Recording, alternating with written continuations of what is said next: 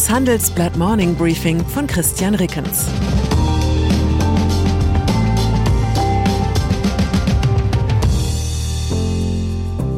Guten Morgen allerseits. Heute ist Dienstag, der 4. Januar. Und das sind unsere Themen. Apple steigt über drei Billionen Dollar. Quarantäne wird überdacht. Söder twittert über Neustart. Nach einer kurzen Unterbrechung geht es gleich weiter. Bleiben Sie dran. Die deutsche Wirtschaft steht vor neuen Herausforderungen. Und Sie möchten aktiv die Zukunft mitgestalten? Dann sind Sie beim Handelsblatt CFO Summit 2024 genau richtig.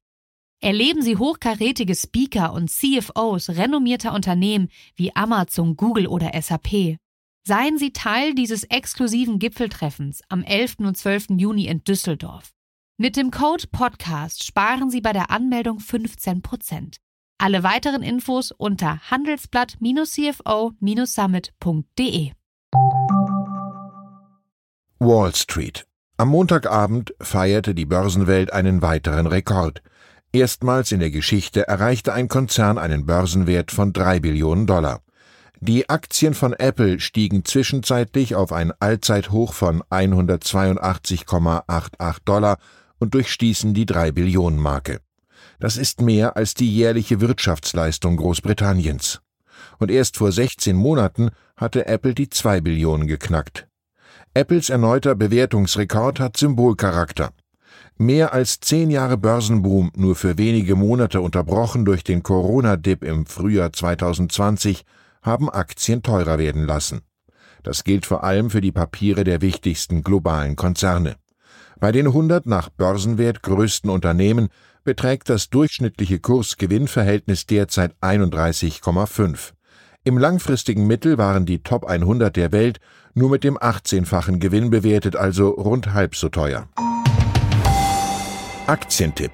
Unser Aktienexperte Ulf Sommer hat es mit einigem Number Crunching tatsächlich geschafft, aus den 100 Blue Chips immerhin noch vier herauszufischen, die vergleichsweise niedrig bewertet sind. Sie werden ihre Gewinne nach Analystenschätzungen im laufenden Jahr steigern. Zumindest zwei dieser Aktientipps eignen sich allerdings nicht für den Pausen-Smalltalk beim Eine Welt Workshop.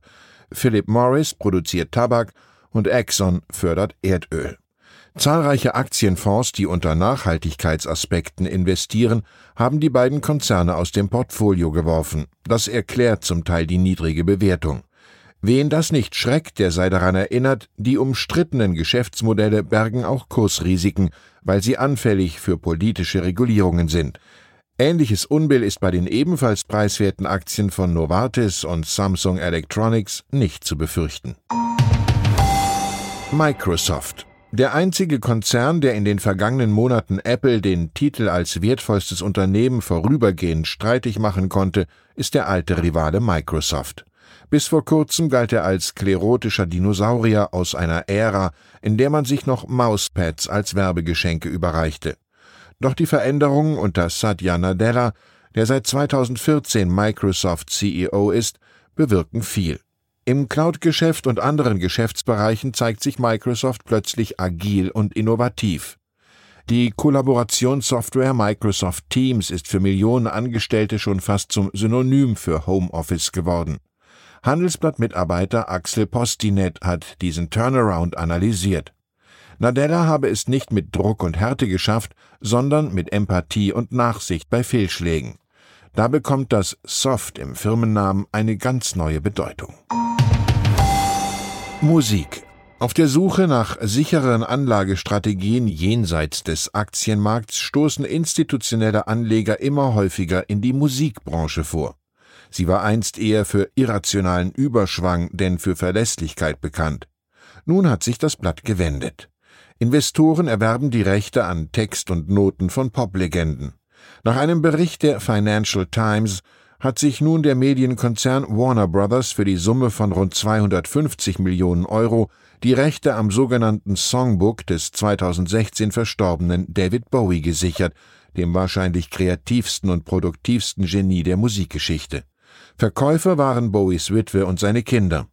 Das Songbook umfasst die Musik aus den 26 Bowie-Studioalben und dürfte durch die immer neue Verwertung der Lieder über Jahrzehnte hinweg stabilen Cashflow abwerfen.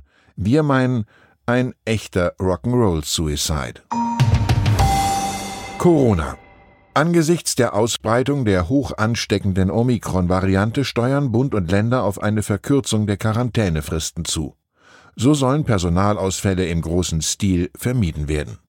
Ein entsprechender Vorschlag aus dem Gesundheitsministerium werde derzeit innerhalb der Bundesregierung diskutiert, sagte ein Sprecher von Innenministerin Nancy Faeser.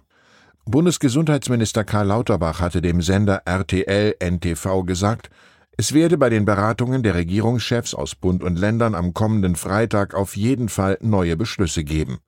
Dies geschehe, damit die Omikronwelle nicht zu groß werde.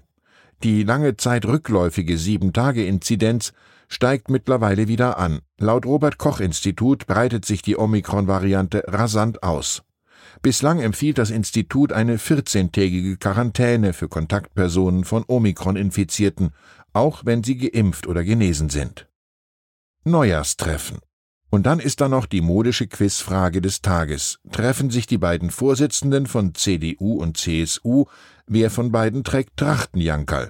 Natürlich der Sauerländer Friedrich Merz von der CDU.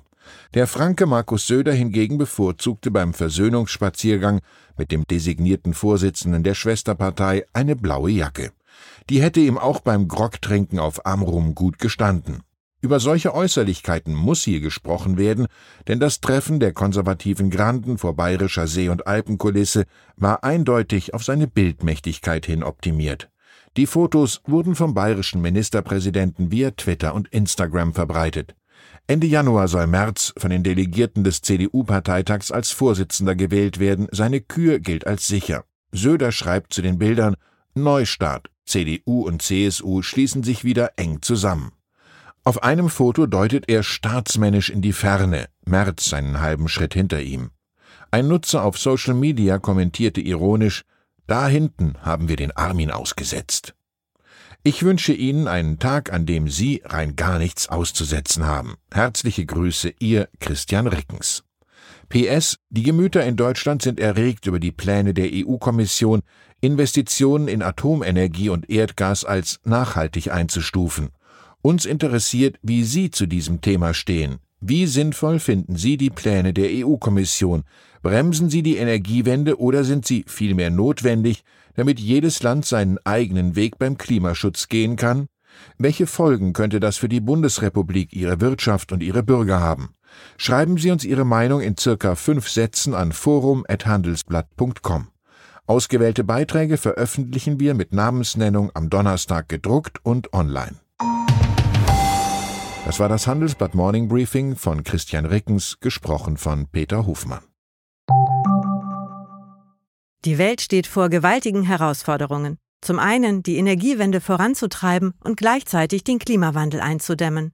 Und auch der Energieträger Wasserstoff gewinnt weltweit immer mehr an Bedeutung. Doch wie geht es weiter? Erfahren Sie mehr auf dem Handelsblatt Wasserstoffgipfel 2024 am 12. und 13. Juni in Essen. Infos unter handelsblatt-wasserstoffgipfel.de. Mit dem Vorteilscode Wasserstoff 2024 erhalten Sie einen Rabatt von 15% auf die Tickets.